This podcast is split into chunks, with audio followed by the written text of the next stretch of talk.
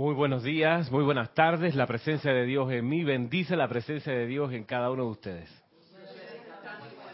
Bienvenidos a esta clase, Cántaro de Confort, de los sábados a las 11 de la mañana. El día de hoy eh, tenemos una enseñanza acerca de la asistencia de los seres de luz para ayudarle a cada uno a manifestar el santo ser crístico. Y aprovecho para recordarles que el próximo sábado 25, perdón, 18, 25 y 1 de junio, 18 de mayo, 25 de mayo y 1 de junio tenemos nuestro taller de meditación a las 3.30 de la tarde. Son, pues, todos están invitados a participar, a conocer, a practicar la técnica de meditación que enseñamos aquí. Hay muchos modelos, métodos, técnicas para meditar. Aquí enseñamos uno. Y con ese nosotros hemos podido aprender un montón de cosas que nos sirven en el día a día, de eso se trata. Entre otras cosas, entender que la meditación no es algo para gente especial. Mucha gente cree que hay que ser como espiritual y yogi para meditar. En realidad, no. Es como lavarse los dientes. Igual que el uso de la llama violeta transmutadora, eso es así, pues como quien se pone la ropa. Nada, no hay que ser un iniciado ni haber ido a un retiro de los maestros. Entonces el taller de meditación eh, es para seres humanos, terrícolas. Y pues sí, están invitados sábado desde la próxima semana, 18, 25 y 1 de junio. Como les decía, tenemos hoy un avance, una profundización respecto de la asistencia de los seres de luz para que nosotros podamos manifestar el santo ser crítico. Recordemos que todo comenzó con que esta escuela, la Tierra, está diseñada para que los Cristos, que es nuestra verdadera esencia, aprendan y maduren y expandan más de la divinidad. Entonces, decíamos que distintos seres de luz, hemos visto hasta aquí, por ejemplo, la asistencia de la hermandad del Maestro Ascendido del Moria, la ayuda del Maestro Pablo Veneciano, eh, de los hermanos de la libertad, de los Maestros Ascendidos, de, de ese ramal de la gran hermandad blanca. Entonces, del Arcángel Miguel, y mm, buscando en esta compilación una como un requisito para conseguir la ayuda de los seres de luz. Pensemos que dentro de los seres de luz también están los ángeles, la hueste angélica. Entonces, ¿cómo conseguir que estos seres te tiren la toalla, que te den la mano, que te ayuden en, un momento, ¿no? Entonces, ¿qué? y creo que es importante saber con qué criterios se manejan ellos para decir, bueno, yo cumplo con ese criterio o no, ¿no? Así como la, ¿qué, qué sé yo? La, por ejemplo, la, los pliegos de, petición de una contratación pública. El, el, órgano del Estado emite un pliego y dice, vamos a comprar sillas. Y te dice, bueno, sillas blancas, blancas de plástico. De plástico y van ahí describiendo taca, taca, taca, taca, taca, cuatro, cantidad 400, de, eh, dentro de tres meses. Entonces se abre el acto público. tú quieres venderle silla al Estado, tiene que conocer su pliego de peticiones. Bueno, tú quieres recibir la asistencia de los seres de luz, tiene que conocer su pliego de peticiones, qué es lo que ellos esperan de uno para poder uno ver si califica con esa asistencia. Les digo que es importante esa asistencia porque los seres de luz, la huesta angélica, los maestros ascendidos tienen algo que nosotros no tenemos todavía. Y es que tienen un concentrado de energía. Nosotros no tenemos todavía eso, somos bastante dispersos y, nos cuesta ahorrar energía. Entonces, estos seres de luz tienen ese acopio de energía disponible, dispuesto para descargarse. Y se lo digo, por ejemplo, en, mi caso, durante esta semana mi aplicación diaria, que son unos grupos de decretos, la meditación, yo siempre invoco a mi presencia de Dios, yo soy, a mi santo sacrístico también, y a algún maestro ascendido. Siempre me gusta agarrar uno o dos como mucho para ir familiarizándome con su conciencia, aprender cómo él piensa y demás. Pero hubo en estos días que yo no hice eso, sino que fui todo, toda la presencia yo soy. La presencia, todo. No metía a nadie más. Y, estuve bien durante el día, sereno, normal, tranquilo, pero, pero con las baterías a menos, menos, cancha, tú sabes. Así como el Barcelona jugando allá en Inglaterra los últimos 30 minutos del partido. O sea, yo tenía ímpetu, pero me estaba el rival, tú sabes, la energía, las situaciones, fue el miércoles. Digo, ¿quién, por, cuál, ¿Qué es lo distinto? Yo pensaba como a las 10 de la mañana, ¿por qué, por qué ahora necesito tirarme una buena siesta? ¿Por qué si, si todavía es muy temprano? Y entonces, ah, sumando para atrás, es cierto, hoy me concentré solo en la presencia de yo soy. Que te descarga energía, sí, que te ayuda a la purificación de tus cuatro cuerpos inferiores, es cierto. Pero realmente no es menor el impulso de energía que te transmite un ser de luz. Un ángel, como les digo, un arcángel, un Elohim o un maestro ascendido. Recordemos que los Elohim, ¿de qué evolución son? Mire que se dice los Elohim y Elohim es singular. ¿De qué evolución son los Elohim? Al micrófono. Dice Marisa con algo de temor por allá, que no, exacto, que si se dice si es verdad, pues la chiripón. evolución elemental. De la evolución elemental, los Elohim. ¿Y los arcángeles? ¿De qué evolución? De la gracia angélica, micrófono. ¿Y los maestros ascendidos de qué evolución?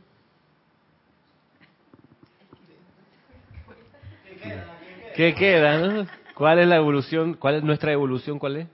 La evolución humana, gracias, gracias, gracias. Entonces tenemos en la Tierra tres evoluciones, la elemental, la angélica y la humana. Y cada uno de nosotros evolucionamos en nuestra propia familia, por decirlo así. Entonces los elementales, que son los componentes más diminutos de la vida, que un, un, perrito es un elemental, eh, un ave, una planta es un elemental, eh, ellos tienen su inteligencia y evolucionan avanzando a más capacidad de servicio, qué sé yo, hasta que llegan a Deva de la naturaleza, por ejemplo, que cubre un bosque, que es la inteligencia que protege un bosque. Por ejemplo, cuando uno pasa por, entre, por un sector de aquí en Panamá del bosque metropolitano, cuando atraviesa hacia, hacia, lo que, hacia lo que es Albrook y Curundú y por allá, tú pasas por el bosque metropolitano, estás, ahí te metes dentro del cuerpo del Deva de ese bosque, que custodia la evolución de todos esos árboles y esos animales que son también a su vez elementales, como una gran ciudad del reino elemental.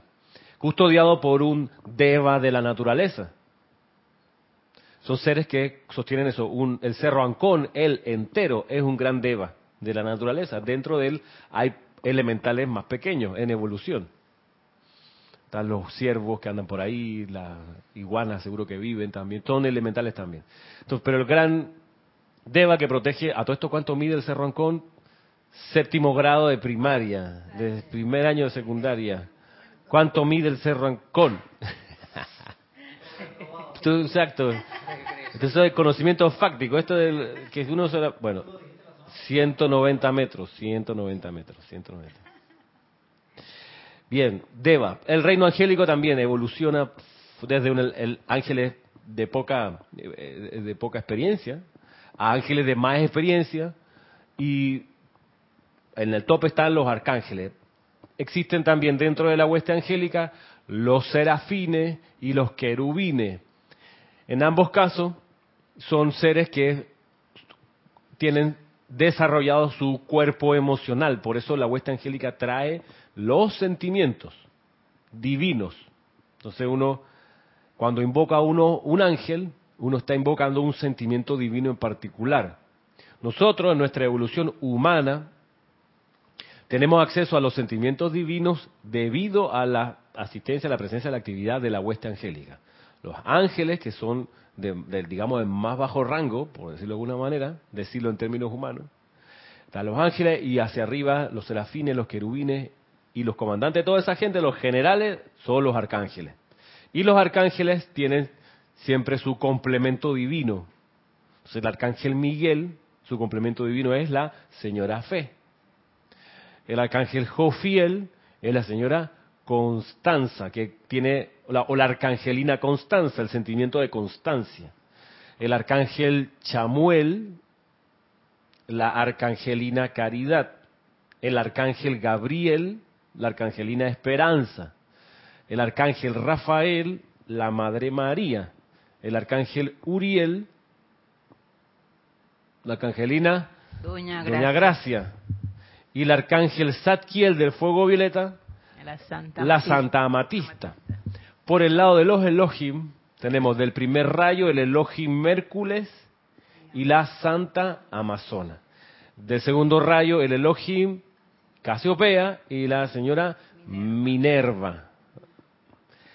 El, el, el, el- el Elohim Orión del tercer rayo y la señora Angélica o Elohim Angélica. El Elohim Claridad del cuarto rayo y la señora Astrea, que a veces aparece, aparece descrita como la poderosa Astrea. Luego está en el quinto rayo el Elohim Vista y su complemento Cristal. De sexto rayo el Elohim Tranquilidad y su complemento Pacífica. Y de séptimo rayo el Elohim Arcturus y su complemento Diana.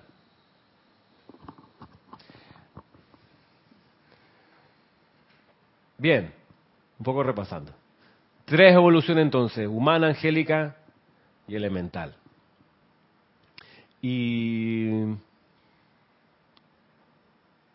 ¿Qué? ¿Alguna pregunta? ¿No? Nuestra evolución, la evolución humana, es la evolución de los santos seres crísticos. Nosotros como santos seres crísticos, al graduarnos hacia arriba, el primer nivel de graduación es como maestro ascendido. De ahí para arriba hay más niveles.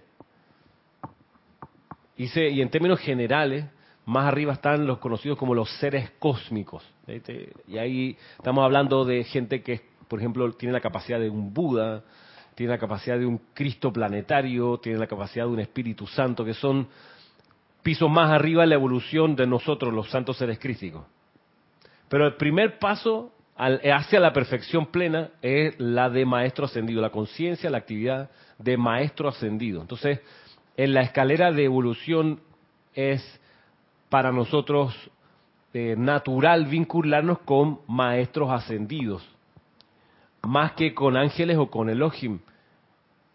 Ahora bien, puede que alguno de nosotros seamos ángeles que hayamos tomado cuerpos humanos, que es, eso es posible, eso, eso ha ocurrido, eso lo hacen los ángeles, porque los ángeles en su evolución, la Madre María, por ejemplo, siendo un ángel, como ángel solo iba a alcanzar las capacidades de un ángel, que son, por supuesto, plenas, enormes, que son los sentimientos divinos. ¿Estamos de acuerdo? Pero hay ángeles que por amor y compasión a la evolución de los santos seres crísticos que se ha retrasado ángeles con gran capacidad dijeron dijeron queremos la encarnación humana para como para poder también colaborar con la evolución de los cristos eh, siendo que traemos un momentum de la hueste angélica. Y esa es la Madre María por ejemplo que tomó un cuerpo de mujer para el servicio en particular de la del, del- del- que después es el maestro ascendido Jesús pero no es que tomó una encarnación, ella como cualquiera que se mete a esta vuelta tiene que entrar y pasar toda la rueda de nacimiento y muerte que puede tomar por lo menos 14.000 años y eso es mucho amor, como bien dice Cristian, muchas ganas de... O sea, es como, ¿qué te puedo decir? No se me ocurre así, que, no sé, Messi, que de repente dice, ¿sabe qué? La próxima encarnación quiero eh, volver como futbolista, pero en, en el barrio de, en una favela, río adentro, exacto. Para inspirar desde ahí a los pelados que, que salgan de cualquier cosa destructiva y se metan al fútbol. Entonces tú dices, ¿qué hace un man de ese calibre volviendo a encarnar como futbolista? O es que le gusta mucho el fútbol, ¿no? Es que ahí, ahí está la cosa. Hay mucho amor. Entonces, ¿mucho amor a qué? Mucho amor a la liberación de la luz de esa gente. Dice, ¿sabe qué? Con mi ejemplo me, tienen, me van a ver jugar y se van a inspirar de tal manera que todos van a querer ser como yo. Pero ellos, por su cuenta, van a desarrollar sus capacidades. Entonces, tú dices, ¿qué, necesidad? Bueno, amor, amar más. Amar más y ayudar a tanta gente con el ejemplo de él a ascender. Entonces, guardando las proporciones, la Madre María hizo eso. Varias encarnaciones antes de la última encarnación como Jesús, como la Madre, Ma- la madre de Jesús, tomó cuerpos de mujer, pasó por la experiencia de distintos partos, buenos, malos, arriba, abajo, como sea, avanzando en ese aprendizaje como humana, hasta que llegó un momento que calificó para ese servicio como mamá de Jesús. De modo que quien quita, a lo mejor hay alguno, alguna persona que ustedes conozcan que es un ser angélico que tomó la encarnación humana y esta es una de tantas de esas encarnaciones para poder servir más a la evolución de los seres crísticos. De todos modos, eh, lo que está en juego, al final, hablando de, qué requisitos uno necesita mostrar para que la vuestra extendida te tire la toalla, te ayude, te tome en cuenta. Pues tú puedes pasarte invocando, y lo he visto, a seres de luz, a los maestros, y tú dices, como que no hay match, como que no termina el maestro de tirar la mano. Lo hacen, pero porque no veo como el apretón así completo. ¿Qué es lo que falta? Entonces, hay una enseñanza de el, el hoy maestro ascendido Hilarión, donde da la clave, da la clave para entender cómo conseguir esa asistencia de los seres de luz. Y está aquí en, el volumen 2 de la compilación del Santo Secrístico y Sí, a la presencia. ¿Verdad? Sí, ¿no? En un universo como autocontenido en cada, cada sección. ¿No está bien? Ah, no, está bien, la presencia, ¿qué te puedo decir? Miren, dice el maestro Sendido Hilarión, ayuda para recibir la asistencia de los seres de luz. Miren ustedes, a ver si lo encuentran. Se lo voy a leer, a ver dónde, dónde es que él lo devela. Miren, dice así. Cuando un hombre desea expandir el patrón divino a través de su propia alma, magnetiza corrientes espirituales que nutren y desarrollan estos centros espirituales durmientes y los despierta a la expresión activa a través de la conciencia externa. Recuerdo bien, dice, recuerdo bien la respuesta del Cristo a las energías magnetizadas de mi mundo cuando me dirigía a Damasco, con toda la intención de hacer lo correcto según yo lo veía. La sinceridad de mi motivo invocó la presencia de Jesucristo viviente y en un instante vi lo correcto. Y al verlo, mi alma abrazó esa presencia, la cual se convirtió para mí en el estímulo para desarrollar mi propio Cristo de igual manera.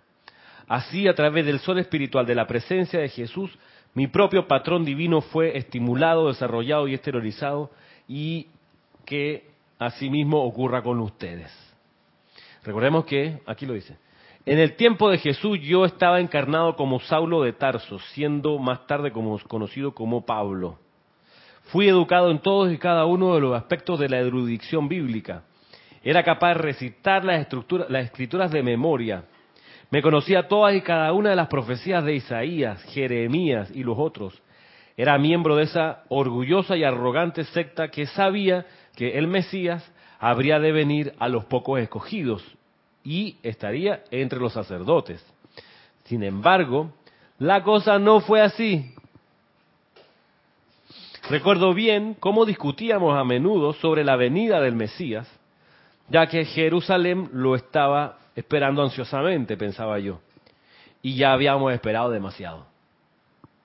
Nosotros, los estudiosos, dedicábamos largas jornadas a reflexionar sobre las escrituras y las examinábamos una y otra vez. Recuerden también que en aquel tiempo eran muchos los que adolecían del complejo mesiánico, fanáticos que arrastraban hordas de seguidores y cuyas obras no eran más que cenizas. Fue así que entre los intelectuales se propició una especie de caparazón protector racional, no sea que fuéramos engañados por los fanáticos del momento.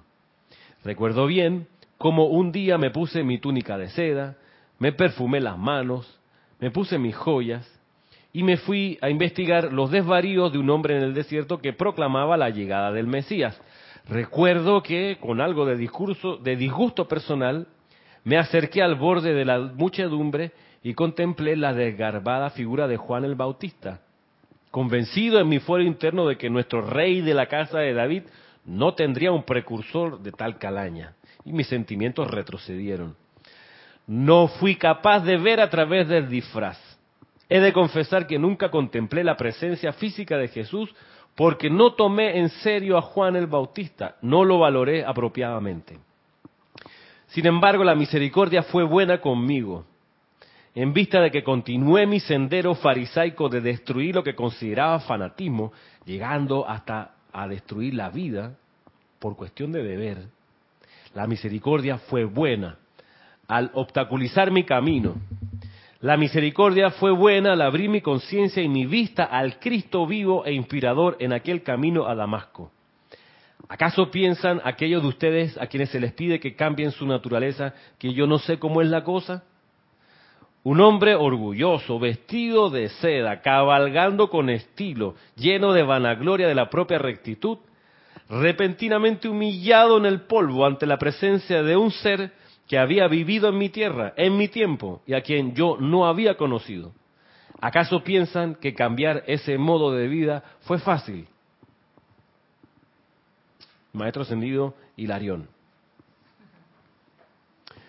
¿Cuál fue la condición que tenía Hilarión en ese momento como Saulo de Tarso, como el apóstol Pablo?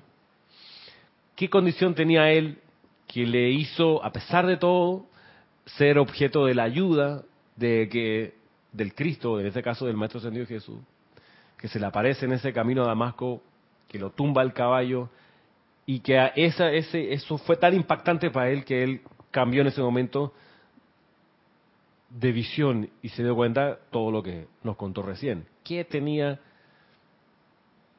Hilarión en ese momento, o, o Saulo de Tarso? ¿Qué tenía él? como carácter o como condición de su, de su conciencia? ¿Qué faceta de, de su identidad fue la que llamó a la misericordia en la manifestación de Jesús en ese momento en camino hacia Damasco?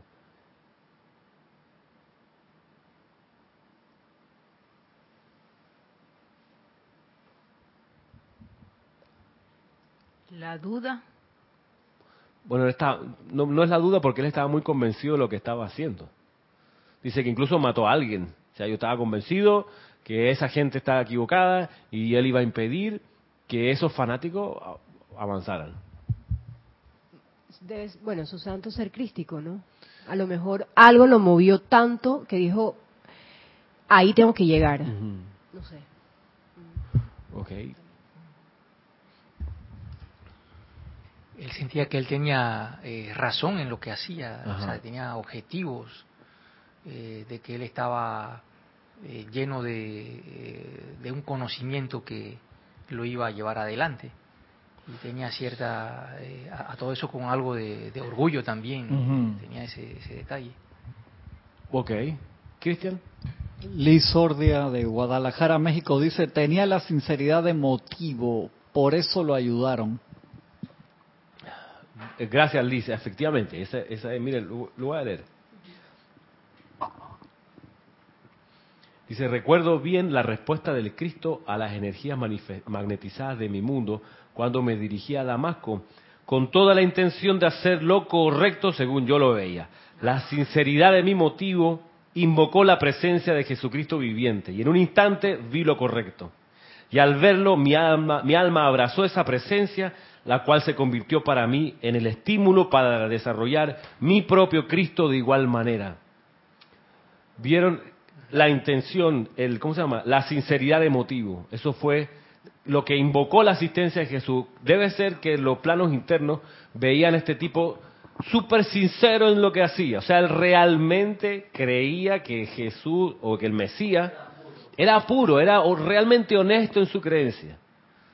O sea, y tan honesto que se sabía las escrituras de memoria, conocía todos los anticipos que le habían dado los profetas Isaías, Jeremías, o sea, a él no le echaban cuento porque se había estudiado todo, porque sinceramente él quería estar entre quienes recibieran al Mesías y se preparó full para eso, sin que estoy muy ocupado, que tengo un problema aquí, que me duele allá, no, sinceramente. Y esa sinceridad invocó la ayuda de la misericordia o la ayuda de Jesucristo ascendido que se le aparece en camino a Damasco de manera tan impactante que el tipo queda con eso en la marca aquí y dice, espérate, ese es el Cristo y le ayuda entonces a desarrollar su propio santo secreto, la sinceridad de motivo. Entonces, para mí ese es el requisito fundamental para conseguir la asistencia de los seres de luz. Ser uno sincero. Miren que la sinceridad es una, te da una fortaleza enorme. La sinceridad te, te vuelve a prueba de balas, realmente. Si tú eres sincero ¿Qué sería sincero, por ejemplo? Que lo que tú haces no lo estás haciendo por un cálculo que te va a rebotar si tú haces como los políticos, ¿no? Que, que dicen algo sabiendo que lo que está... Se espera, espera uno. Ah, el tipo no está jugando billar, está jugando, está tirando penales, voy a hacerte el gol, o sea, y no te voy a, como esos penales que yo, a veces uno, uno ve que los tipos hacen como una morisqueta antes, van saltando y... No, no, no, lo pateo, o sea, te voy a, te voy a batir la valla de manera leal, eh, transparente, directa. O sea, sinceridad de motivo. Sinceridad de motivo es Romeo buscando Julieta más allá del riesgo que la familia le iba a caer encima, que era de noche, que se estaba trepando por la pared, que era peligroso, más allá de eso, el tipo dice, quiero a esa mujer, sinceramente.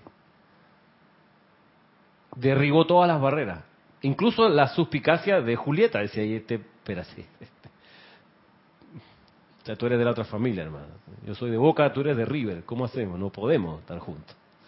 Tú eres Eso se da bastante, dice Kristen.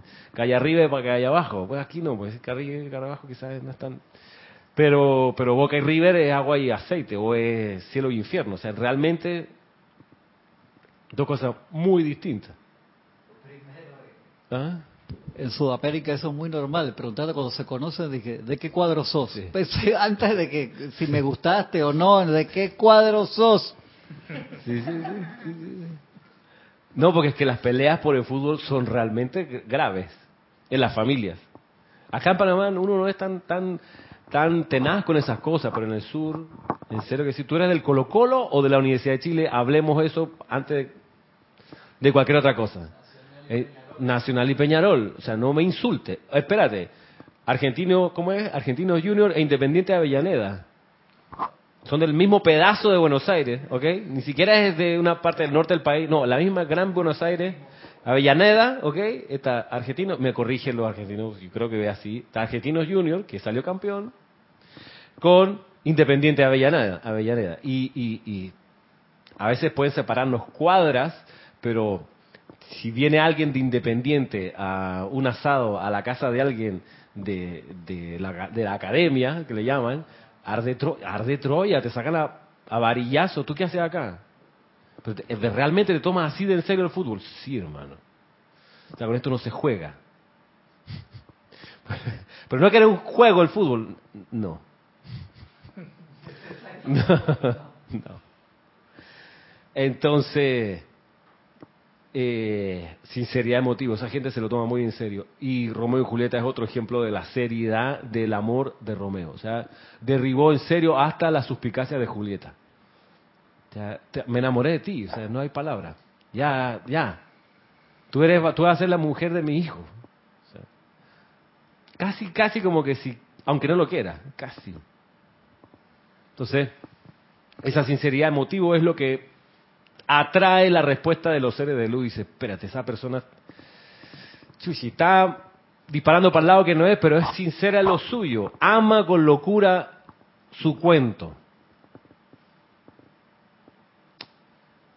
Vamos a ayudarle. Eso es lo que se necesita, ese requisito.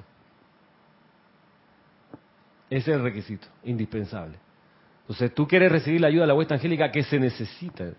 En realidad que sí quiere la ayuda de los Elohim. Ey, se necesita la ayuda de los, Elohim. Y de los maestros ascendidos. uno necesita esa, ese, ese push adicional, ese fuego especial. Uno realmente, para subsistir, lo necesita. Para ganarte esa asistencia, la sinceridad de motivo es crucial. Dime. Juan Aguilar, que no, no, me ha puesto de dónde es, le agradezco me ponga en el país, por favor, la ciudad. Juan Aguilar dice, en Sudamérica hay parejas de diferentes cuadros. También hay locos, pero eso es otro tema.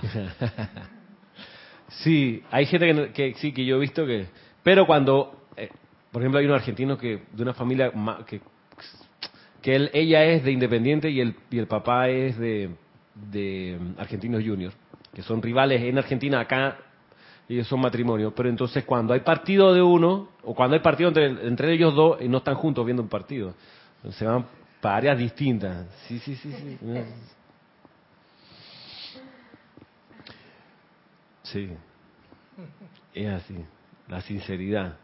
Realmente aman a su equipo. Aunque vayan perdiendo, y pasen, bajen a segunda división y reciban la burla del todo el resto del universo. Yo soy de River hasta la muerte.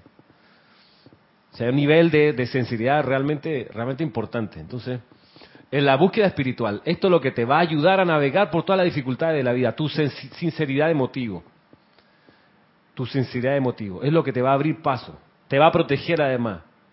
Porque a la hora de la hora, cuando uno está en un lugar eh, y hay problemas y hay que, por ejemplo, reducir personal, los jefes buscan, o sea, no solo la gente que tiene capacidades, sino los que realmente están cuadrados con la causa. Los que son medios tibios dicen, bueno, en verdad, en estos momentos difíciles necesito usar la energía de gente que realmente va a aguantar y poner el hombro.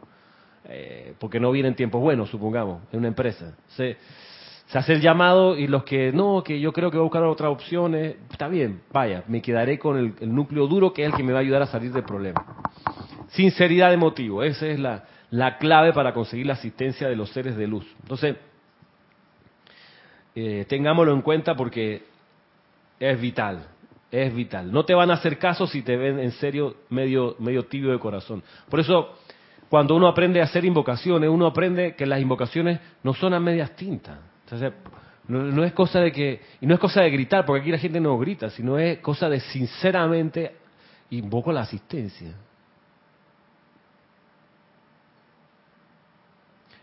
Y los ejemplos están esos de, de Jesús sacando a Lázaro de la, de la tumba. Eso, exacto, por favor Lázaro, párate ahí. ¿Hasta qué punto estás en capacidad de levantarte de tu camilla o de tu tumba? No, hermano. Levántate. levántate y anda. Y es con todo, con todos los hierros. O sea, no hay negociación. No hay negociación. Es como cuando uno trabaja o, se, se quiere librar de una energía discordante. Ahí tú no puedes negociar, ni que por favor, ni, ni ahorita que tengas un tiempito te vas. No, no fuera de aquí. No es que si lo tienes a bien, es como, es que la luz es así. Tú enciendes la luz y la oscuridad desaparece. O sea, no hay negociación. Tú, tú, enciendes, qué sé yo, las lámparas estas, pip, y de una vez iluminan. No hay como un aumento así paulatino, estas luces son pa y alumbran. Y la oscuridad desaparece. Tú no veas la oscuridad haciendo un piqueteo, que vamos al tribunal electoral, que la firma que no está bien los votos. Eh. No, Por eso cuando uno necesita, por ejemplo, sacudirse de energía discordante, esa afirmación de tú no tienes poder, es también con ese PEP. Tú no tienes poder, fuera de aquí. Yo soy luz, tú no tienes poder, disuélvete magna presencia yo soy, asume el mando y control de esta situación. Si el Padre nuestro, la gente lo, dijese con ese pep, hey, otra cosa, otro gallo cantaría. Porque el Padre nuestro, el Padre nuestro que está en los cielos, santificados Padre nuestro que estás en los cielos, santificado sea tu nombre. Venga a nosotros tu reino. la gente como no se atreve, Ah, venga a nosotros tu reino. Porque, y si, y si... Exacto, exacto.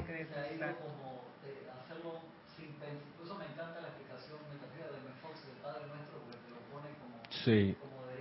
Dice Cristian que le gusta, tengo que decirlo al micrófono, que, que en realidad si tú ves el Padre Nuestro son decretos. No son, no son, son decretos, son decretos, no es, no es un ruego. Eh, no, o sea, mira, Padre nuestro que estás en el cielo, el reconocimiento. Santificado sea tu nombre. Yo soy. Venga a nosotros tu reino. No es llévame para allá, ni es venga a través de ellos. No, venga a través de nosotros tu reino. Quizás por eso la gente lo hace como bajito, como que pa' qué. No, sí, como tú dices, la gente lo dice como un ruego. Como un ruego. Venga a nosotros tu reino. O sea, no me lo merezco. Venga a nosotros tu reino. Así es la tierra como en el cielo, dice, ¿no? Después. Así es la tierra como en el, Así es la tierra como en el Danos hoy nuestro pan de cada día. No es un ruego, es danos hoy nuestro pan de cada día. perdona nuestras ofensas, como también nosotros perdonamos a los que nos ofenden. No nos dejes caer, si la, en serio, si llenan el, el Rommel Fernández, 20.000 mil gargantas, y se mandan un Padre Nuestro de este calibre, Panamá se ilumina. ¿Cómo? Con el credo también. Y el credo, el drama del credo, también que lo hacen así bajito y con mucho temor, es que el credo, en el concilio de Nicea le meten, que es el artículo de Nicea que se le conoce al credo, le meten la parte de que Jesucristo, tu único hijo. Entonces de ahí sale la doctrina que, que todo el resto de nosotros somos cualquiera, menos hijos de, de Dios. Yo una vez le pregunté a un cura y me dijo, no, lo que pasa, pues yo le dije, pero ¿cómo si Jesús decía Padre nuestro, después la Iglesia Católica en el Concilio de Nicea 325 después de Cristo sacan con que Jesús es el único hijo, ¿cómo nosotros qué somos? Y me dijo, bueno, somos hijos adoptivos. Ah. Entonces, este, aunque tú seas hijo adoptivo, si te adoptan, tus papás te tratan como si son hijos, como si fueras hijo de ellos. Y heredas igual que el hijo natural. y de para adelante tu descendencia tiene el apellido de tu papá adoptivo. Y, Pero, pero, pero, ¿qué, te puedo decir? Valentina de la Vega desde Madrid, España, dice, bendiciones Ramiro y todos. Igualmente, bendiciones. ¿Cómo se puede considerar puro de acción a una persona que no le importa que la gente se ahogue en el mar? Cada uno está cumpliendo su trabajo en la tierra. Sí, sí, claro, claramente cada uno eh, cumple una parte del plan divino. Y ese plan divino, eh, el drama es que muchas veces es envuelto en un plan humano que impide que el plan divino se manifieste. Eh, sin embargo, en la contabilidad final, aun si uno hizo un plan humano, pero lo hizo realmente convencido que era la vaina, porque sí, o sea, lo pensé bien y a esto lo que había que hacer, y era un error, pero le metió el 100% de sus energías y fue escrupuloso en el estudio y se dio cuenta que creyendo que eso estaba bien, ya.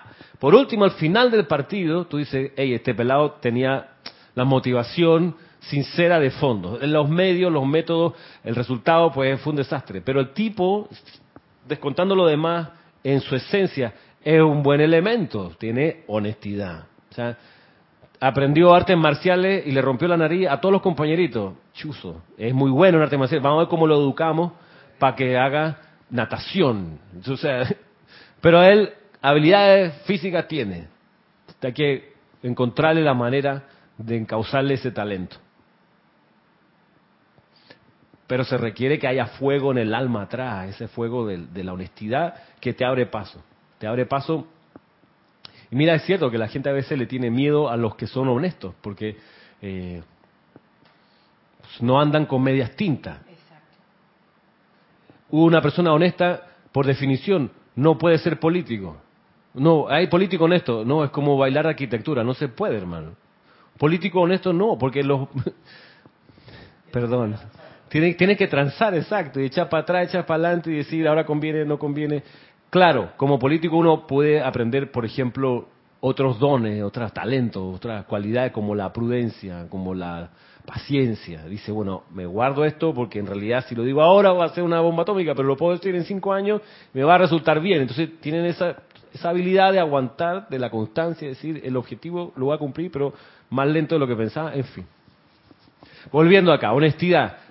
Sinceridad de motivo es la clave para encontrar la asistencia de los seres de luz. Sinceridad de motivo. Realmente quiero la solución a este problema. Realmente sí, cueste lo que cueste. Una vez, yo les he contado, vivía en un edificio eh, y teníamos el problema de que con cierta frecuencia había peleas en el apartamento al lado. Y las peleas eran feas porque se escuchaba como el Señor tiraba contra la pared a la, a la mujer y se escuchaban los golpes, se escuchaba el, y entonces había una niñita allí que tenía como cuatro o cinco años y escuchábamos los llantos, eso descontrolado, que no era un llanto de tristeza ya, era un llanto de, de, desquiciada, ya era, no sé, no pusimos con mi esposa, vamos a, vamos a resolver esto. Así, nos tengamos que ir nosotros de acá. ¿Para dónde vamos a ir si no nos alcanza la plata? No sé, pero vamos, sinceramente empezamos a invocar la asistencia. Magna presencia, magna, ta, ta, ta, ta, ta, ta, ta, ta, ta, como al mes, al matrimonio de la pelea, que le salió una beca, un curso, no sé qué, en España, ups, se fueron. Se desocupó ese apartamento. Tiempo después llegó una, una colombiana guapísima que tenía un novio también, uno es así como de calle 7, también musculoso, no sé qué. Y debo decir que eran otros los ruidos que escuchábamos, pero eran de amor, digamos. Cambió la polaridad. Sí. Sí, quizás ese era como un foco ya energizado de antes de otros habitantes y ahí como que el que entraba se tomaba la cosa muy en serio, porque, en fin. Pero las peleas empezaron a ocurrir en uno que estaba en diagonal a nosotros, que era una, era un, eran dos parejas que vivían y los dos eran musulmanes. ¿Ok? Entonces, eran como muy recatados y uno se enteraba porque uno nosotros veíamos bajar cosas muy raras, estas panameñas vestidas con la ropita así musulmana. Es un poco extraño ver el, como que el cerebro hace porque no es normal una exacto una panameña vestidita de, de musulmana con la bien pero bueno, estaban en ese plan. No, no eran los que se tapan la cara entera, sino los que se ponen como una como un velo así, así por los lados, se tapan el cabello, creo que es la, cosa, porque el cabello como que... ¿Ah? Eso. Esa capota. Pero esta gente que era muy pulcra y muy musulmana, eh, se sentía muy incómoda porque al lado de ellos, es decir, arriba de nosotros, había X familia y era de mucha fiesta se mudaban, de repente llegó esta gente que era como fiestera y ponía la música a todo meter. Y nosotros, bueno, vamos a hacer la misma cuestión más, porque un día hubo una pelea entre ellos y un botellazo, y Dios mío, yo, qué hago aquí? ¿En qué momento me equivoqué? Yo, yo tenía yo, ¿por qué escogí este lugar? En serio. ¿Qué error cometí? ¿Ah? El de Villaporra, sí. El edificio se llama La Luz, ahí está todavía. En serio, se llama, buen nombre. La Luz, pero sí. Eh. Bueno, la cosa es que empezamos invocando, invocando, y estos de acá, los musulmanes, se terminaron yendo, además se fueron como un día sábado en la noche, se mudaron y no pagaron último mes, fue una vuelta así, y la otra familia parrandera también desapareció. Eh, a lo que voy es que estábamos dispuestos a que si nos teníamos que mudar nosotros, íbamos a hacer el llamado, porque el llamado era, era era así de radical. Y, eh, no lo inventábamos, estaba en uno de los libros de invocaciones.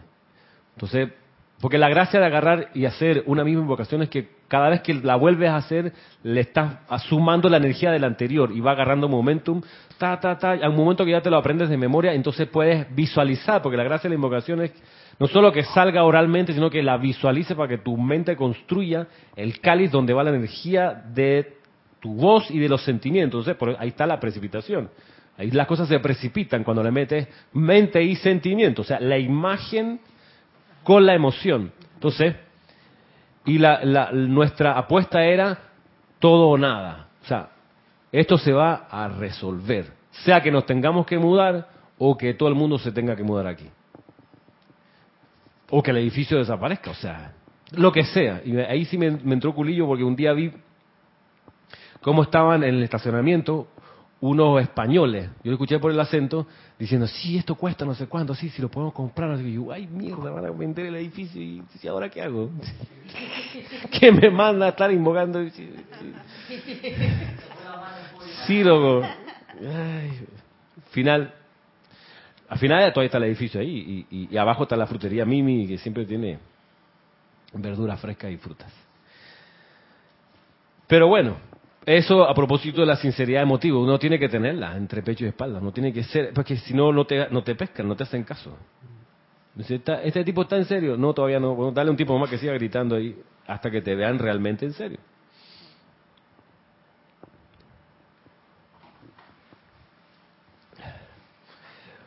Ahora volviendo al volumen 1 de la compilación, voy a la página 111, donde el título, este es un capítulo que se llama ¿Por qué dejar actuar al Cristo interno?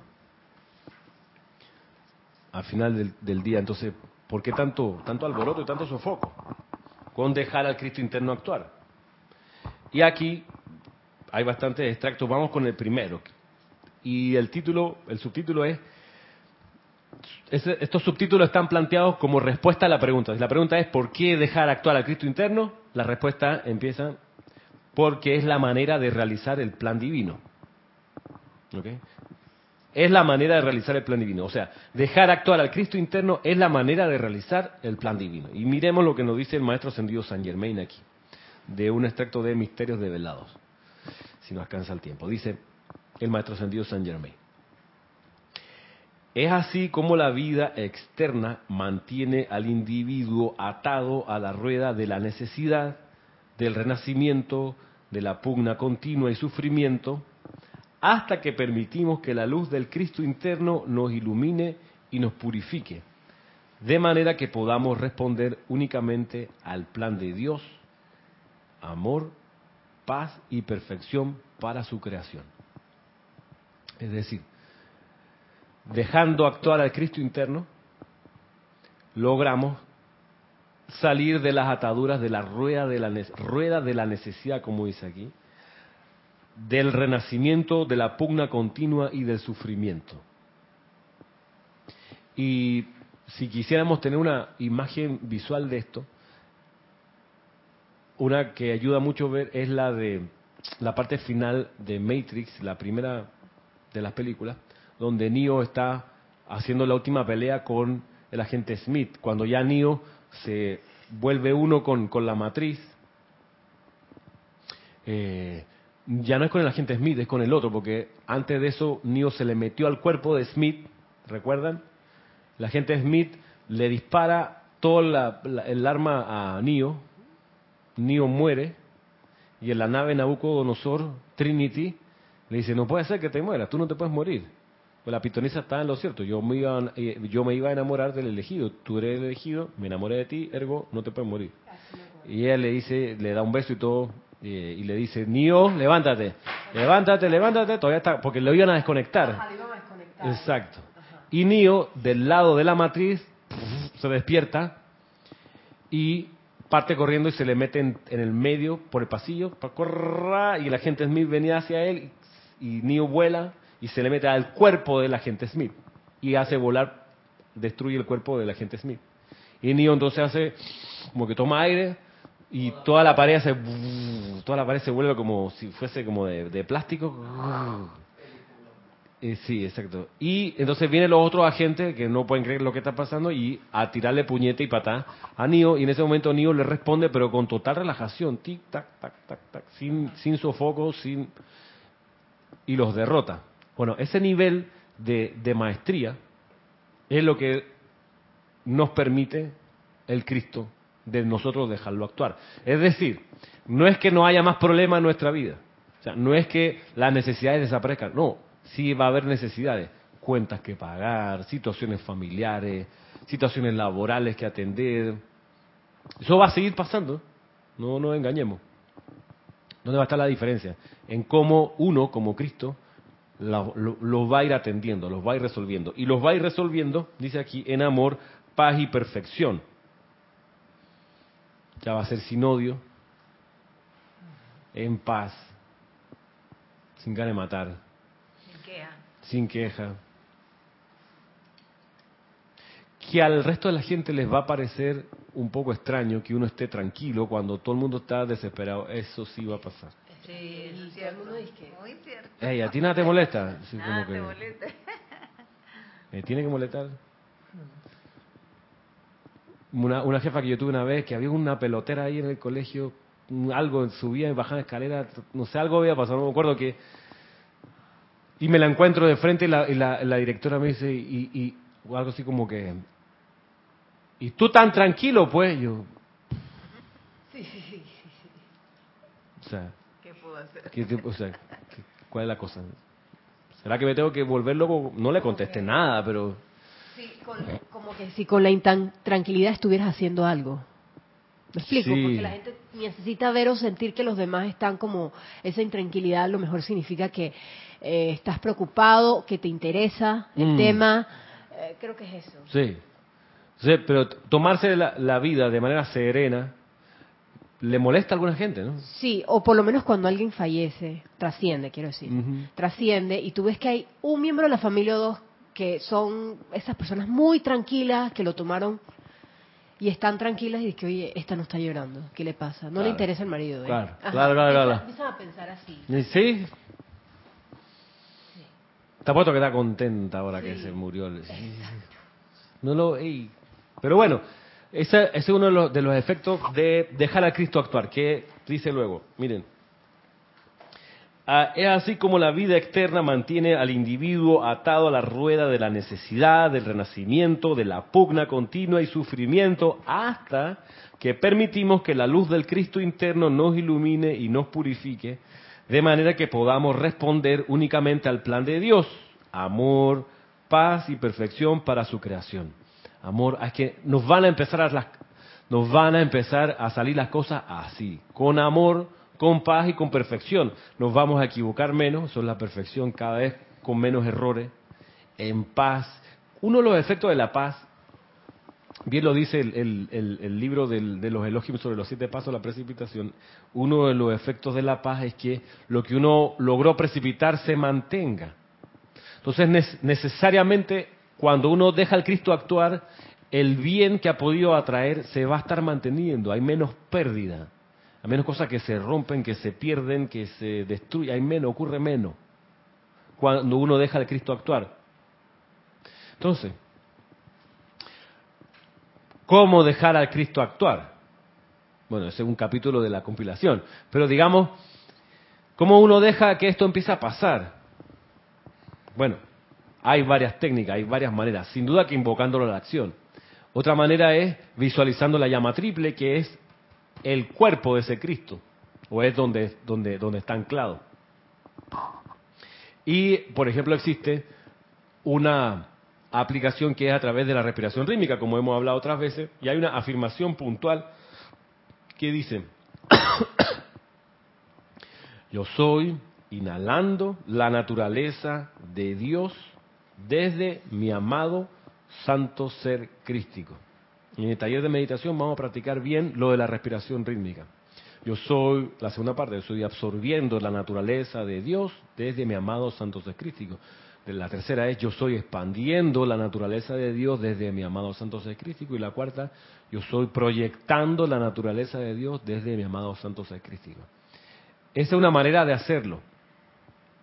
Dejar que el Cristo actúe. Y dice que aquí el Maestro Ascendido Saint Germain, que cuando esto pasa, nos ilumina y nos purifica. Y nos purifica sobre todo de pensamientos y sentimientos pues descendentes, discordantes, de temor, de crítica. Y lo va reemplazando por amor, paz y perfección para su creación. Hay una cosa que, que a mí me ha pasado con todo esto, es que, por ejemplo, me, me, me impresionan eh, las plantas, me impresionan los árboles y las ramas, en serio que sí. O sea, voy, me, di cuenta en estos días que, yo, iba manejando y mira lo que, yo dije, pero mira en lo que estoy poniendo mi atención en los árboles. O sea, además del tráfico, ¿no? Pero decía que me, en, ese, en serio, en ese momento me, yo estaba muy contento mirando la frondosidad. Y digo, mira qué espectáculo. Y estos son colores verdes, pero además como, no sé, 5 o 10 tonalidades de verde. Qué, qué maravilla. Yo sé que esa percepción yo no la tenía hace 10 años atrás. No la tenía así. Y eso te, te, da una medida de cómo se va purificando, porque es que así como me parece que veo la belleza y los colores nítidos de los árboles, también empiezo a ver en las personas su, sus cualidades. Y antes yo era bien criticón, que me, me, me, me, parecía como inteligente encontrar los errores a los demás. Y, y mire que con el tiempo no estoy pendiente de eso y como consecuencia menos gente criticona me rodea, menos gente que está con el bochinche, menos gente. Puede que antes había más de esos individuos en, mi entorno, pues, que los atraía por yo tener ese, esa manera, esa vibración o ese hábito en mi conciencia. Pero producto de la purificación, como les digo, eh, uno se da cuenta de estos efectos, que empieza a ver más, belleza alrededor. Y al ver más belleza, también más opulencia, y te das cuenta que, wow, estás rodeado de, de un montón de recursos. Y al poner uno la, la atención en valorar lo mucho que tiene, el universo te va a responder dándote siempre lo que necesitas. Las necesidades te la empieza a cubrir, siempre. Pues tú estás poniendo tu atención en la prosperidad, en lo bello, en lo elevador, en lo agradable, lo constructivo. Necesariamente tu universo se empieza a poblar de cosas bellas, agradables, constructivas, elevadoras. Y la gente tóxica empieza como a desaparecer. No los tienes que echar, necesariamente. Empieza a irse. ¿Cómo haces cuando la gente tóxica está dentro de tu familia? Sí. ¿Cómo hago ahí? Bueno, en mi entorno cercano, mi esposa y mi hija, bueno, no son así, claro, pero, por ejemplo, mi papá y, y parientes en general los veo poco, realmente, una vez cada dos meses. Y cuando nos vemos, eh, siempre hay sus episodios del último bochin, mira, entrate que no sé qué. Siempre hay esos episodios, pero duran menos. ¿Por qué? Porque también me pongo, me pongo pilas y digo, empiezo, empiezo yo a cambiar el tema, a dirigir la conversación. Vamos a hablar de otras cosas, ¿eh? sin decir cállate, sino que, sino que voy navegando. Es agotador a veces, pero la manera de salir ahí es, ya que los tengo que ver, porque los quiero ver también, eh, que nuestro momento de compartir juntos sea, sea chévere, no sea fijándonos en, mira lo que hizo de nuevo, oye, mira la fulanita, que en una época era, era bastante así, yo salía súper cansado de esas reuniones familiares y de mal humor y, y complicado. Eh, pero en serio, una manera es, a mí, yo, yo hago, anoche tuve en esas reuniones, bueno, vamos a navegar con otros temas Fu, sí que Lombana, que los votos hoy, sí que no sé. Y cuando ya iba otra vez por allá, no, que mira que el trabajo que sí,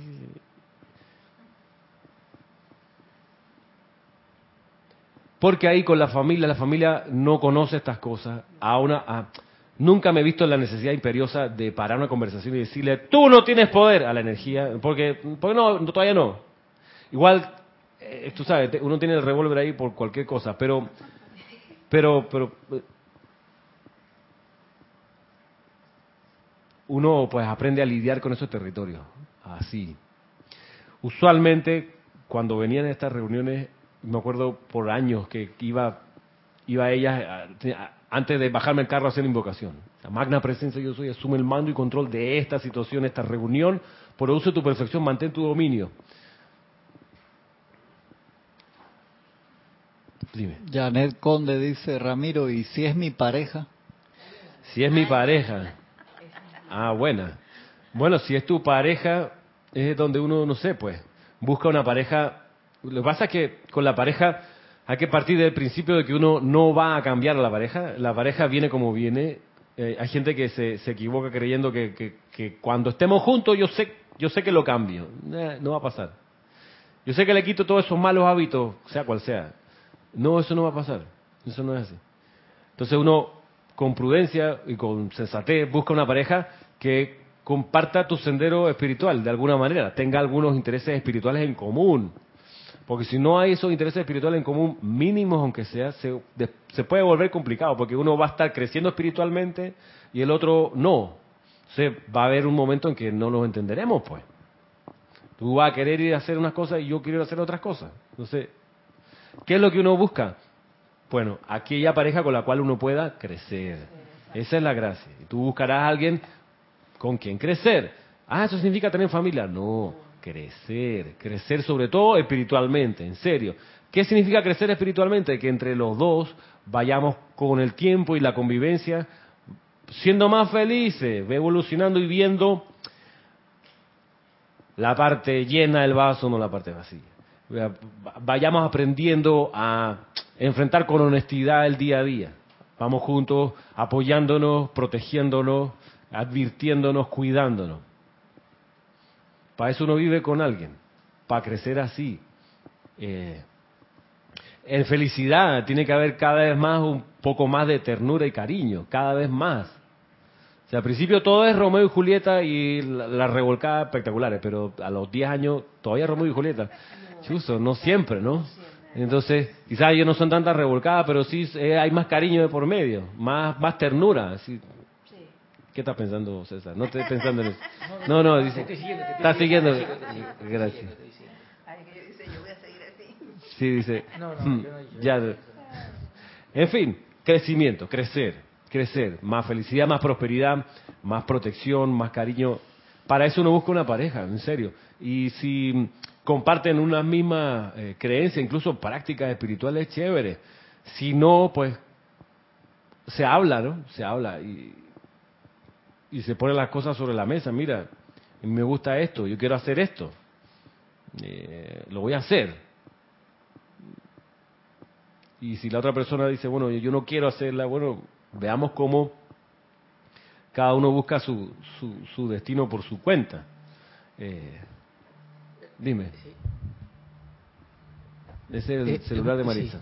Eh, me, ¿No? hizo, re- me hizo recordar una película, un, este, un eh, no era exactamente una película, era una filmación de la vida real de un monje y, y una que practicaba esta, esta cultura oriental que aquí pusieron una vez en Serapis Bay y la eh, una, una monja también que era eh, de la iglesia católica que ellos filmaron cómo ellos se podían llevar entre o sea que a lo que voy es que pareciera que de- del todo no fuera un patrón tan establecido de que cuando hay ciertas diferencias no se puede lograr algo pues no se puede alcanzar ciertas metas porque ellos ahí ellos dos pues, en, en su vida real eh, estaban eh, dando el ejemplo de que pudieron lograr esa, esa unión a pesar de que había muchas diferencias.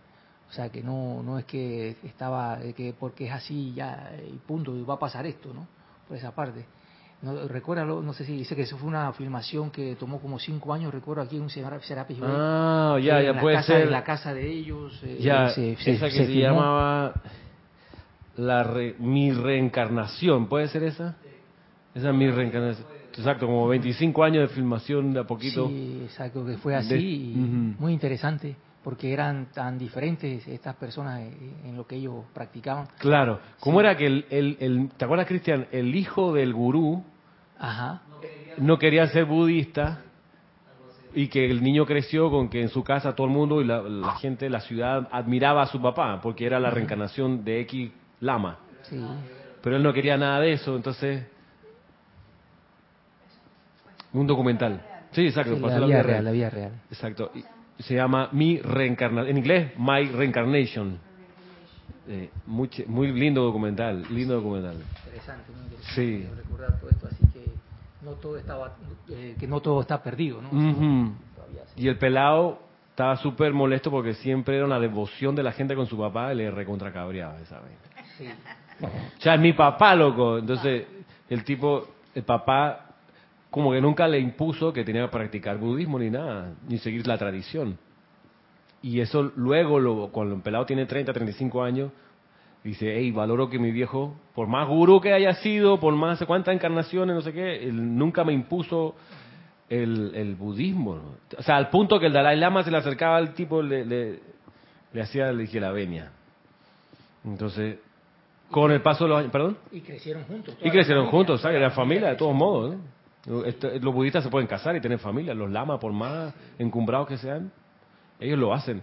Y eh, estaban viviendo en Italia, y entonces Sí. como que abrieron su, su centro allí, y con los años el pelado empezó a valorar la cuestión, despertó a ese sendero, y luego, me acuerdo que el señor fallece, eh, y el muchacho sigue expandiendo las enseñanzas. Eh, en la película no falleció, él No eh, falleció. estuvo gravemente eh, con una apariencia. Claro, tenía un, tema como la... Al final se recuperó de eso Sí. y la, la- la esposa, que era la monja, fue una, eh, un gran pilar que siempre le estuvo apoyando, a pesar de que ella no compartía muchas cosas con. Claro. Eh, o sea, muy interesante la película de cómo ellos pudieron cómo ellos pudieron integrarse pues para, para sostener su familia y, que cada y, sin presiones de, ningún tipo hasta cierta eh, medida, ¿no? Sino simplemente las presiones que surgían de, de la convivencia esa.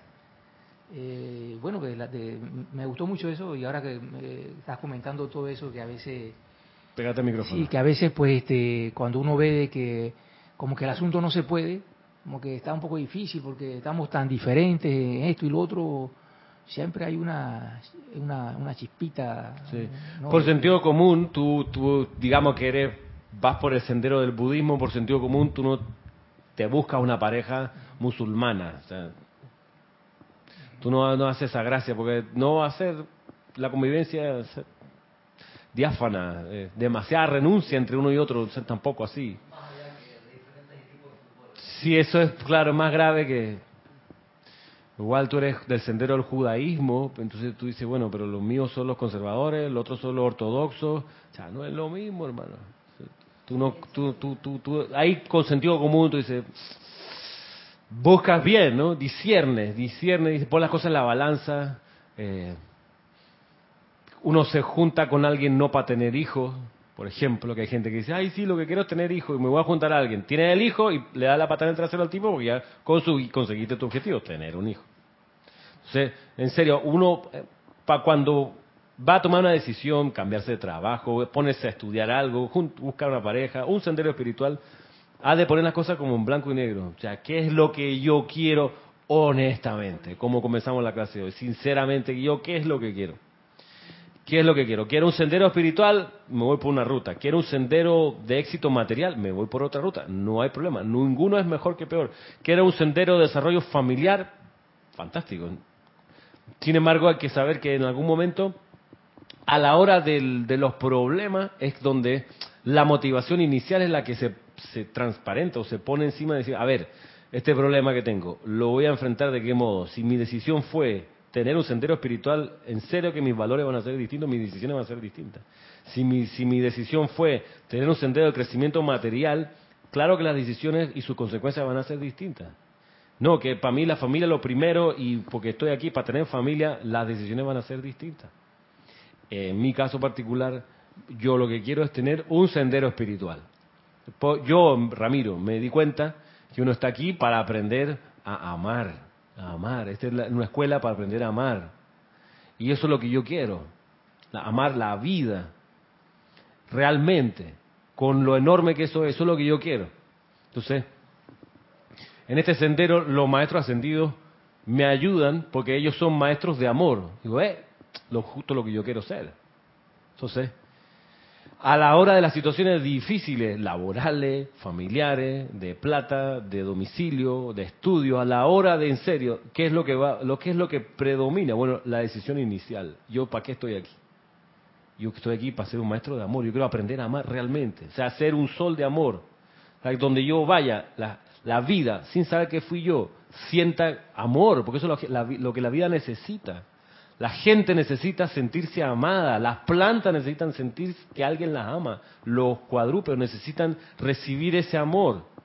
Un instrumento musical necesita sentir esos electrones que el ser que los va a hacer sonar lo ama.